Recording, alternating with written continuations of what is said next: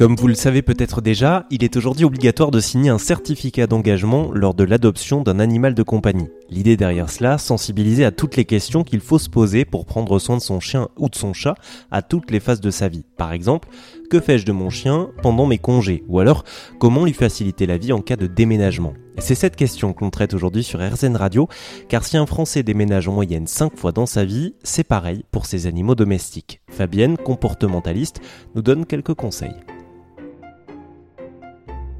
Fabienne, quand on arrive dans ce fameux nouveau logement, appartement ou maison, il y a forcément cette période qui, comme pour nous humains, est très perturbante, c'est-à-dire on doit se familiariser avec ce nouveau lieu. Euh, est-ce qu'il y a des choses à savoir dans les premiers jours d'arrivée dans notre nouvelle maison, notre nouvel appartement pour notre animal de compagnie, le chien en l'occurrence?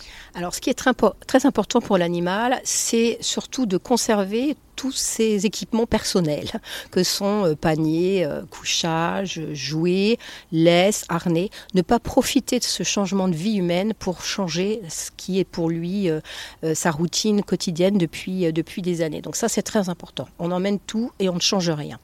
voire même on ne lave rien. C'est-à-dire on garde toutes les odeurs du précédent logement et toutes les odeurs que le chien a pu déposer. Les lessives, ce sera pour plus tard. Euh, donc ça, ça fait partie de la routine, euh, vraiment équipement euh, matériel. Ensuite, tout l'aspect carton éparpillé partout dans l'appartement, ça reste toujours stressant pour, pour l'animal aussi. Donc là, dans un monde idéal, on essaie de trouver, si possible, une pièce un petit peu en retrait pour, pour le chien, le temps que les humains décartonnent et rangent au plus vite quand c'est possible, de façon à ce que très vite une organisation de vie se remette en place et euh, éteigne l'anxiété du, chien qui se demande si, euh, euh, la situation va s'aggraver encore pour lui ou bien si les choses vont se stabiliser. Donc dans, l'idéal, une pièce en retrait, on lui met son couchage, on lui évite toute l'excitation du décartonnage et, on fait au plus vite pour ranger au mieux l'appartement. Quand on déménage dans un logement qui est euh, sensiblement différent euh, que celui dans lequel on était, euh, c'est-à-dire par exemple on passe d'une maison à un appartement ou d'une maison avec un grand jardin à une maison avec un petit jardin, qu'est-ce qu'on peut faire pour compenser ce, changement de lieu de vie pour l'animal de compagnie? On parle toujours de routine quotidienne, donc un chien qui était habitué euh, soit à s'ébattre dans un grand jardin ou à avoir des promenades dans la campagne, dans les champs, dans les forêts, qui se retrouve en appartement euh, du coup sans accès direct, eh bien il faut démultiplier dans ce cas-là les, promenades à l'extérieur. Il faut très vite lui faire prendre euh, connaissance en fait de son nouveau territoire, même s'il est urbain, citadin. Essayer de trouver aussi, alors en amont, en amont, c'est bien de, le rechercher des, parcs ou des, endroits où on pourrait le promener plus facilement et qu'il puisse retrouver une routine de dépenses physiques quotidiennes. En tout cas, il faut compenser très, très clairement l'absence de jardin ou l'absence de, liberté et trouver ses marques dans, une, dans un quartier, dans une cité. Alors s'il n'y a pas de parc à proximité, voilà, il faut en tout cas les trouver pour le week-end trouver des moments où on emmène son chien. Euh, s'il faut, on part une après-midi avec la voiture et puis on va s'ébattre avec lui en forêt ou euh, dans la campagne. Et euh, au quotidien, dans la cité, dans la ville, eh ben, il faut des promenades multi-quotidiennes pour qu'il puisse se dépenser et se socialiser avec son nouvel environnement. C'est-à-dire rencontrer les voisins, les humains, les chiens, les chats qui habitent dans ce nouvel environnement. Le socialiser et l'adapter à une vie citadine s'il venait par exemple d'une vie plus champêtre. Est-ce qu'il y a d'autres périodes de transition de la vie, de changement de la vie pour lesquelles vous, vous êtes amené à intervenir, euh, qui peuvent impacter donc nos animaux domestiques?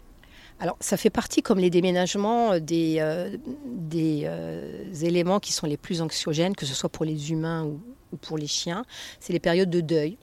Alors, soit le deuil de son humain, de l'un de ses humains, soit le deuil d'un animal avec lequel il, vit, euh, chien, euh, chat ou autre. Les pertes d'un autre animal sont, très douloureuses aussi pour, euh, pour les chiens.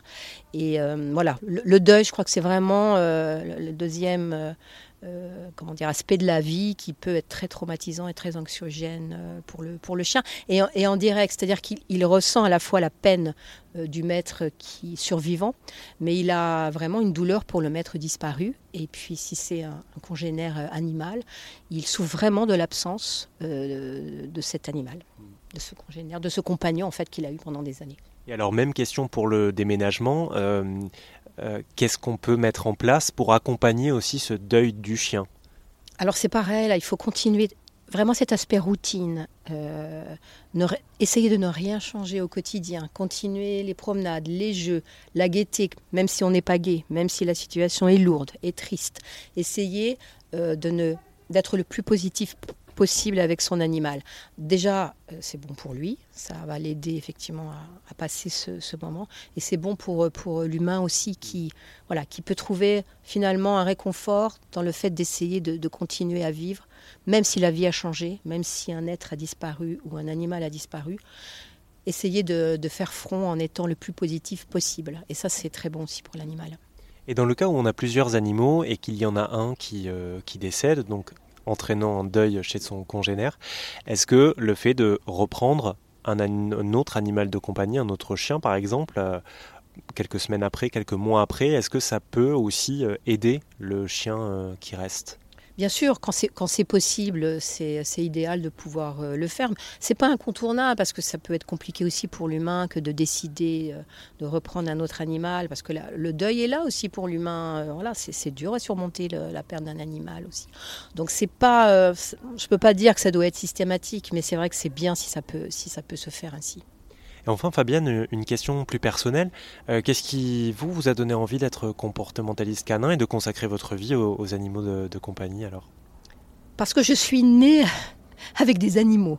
Alors j'ai des preuves, j'ai des preuves. J'ai des photos de moi bébé dans mon berceau avec euh, les chattes de l'époque, hein, de mes parents, deux, chattes qui, dormaient euh, l'une euh, autour de ma tête, l'autre à mes pieds. J'étais bébé vraiment dans un berceau. Presque littéralement né avec des animaux. C'est pour ça que je dis né avec des animaux, ouais, presque littéralement. Et ça a continué ainsi toute ma vie. Les chats, les chiens, chevaux, hamsters, cochons d'Inde, poissons, oiseaux, voilà toute ma vie. Donc c'est une passion. Voilà, les animaux sont une passion.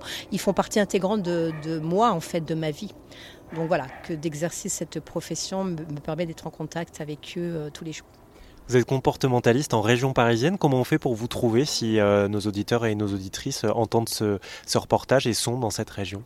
Eh bien, alors oui, j'exerce sur le Val-de-Marne, enfin essentiellement, et j'ai un site internet en fait. Hein. J'ai une société qui s'appelle Toutoucat Cool, voilà, attaché et un site internet, donc toutoucatcool.fr. Donc sur internet, vous pouvez euh, retrouver euh, bah, toutes mes activités, parce que je suis éducatrice comportementaliste. Je fais également des promenades pour euh, les chiens dans la journée quand les maîtres travaillent.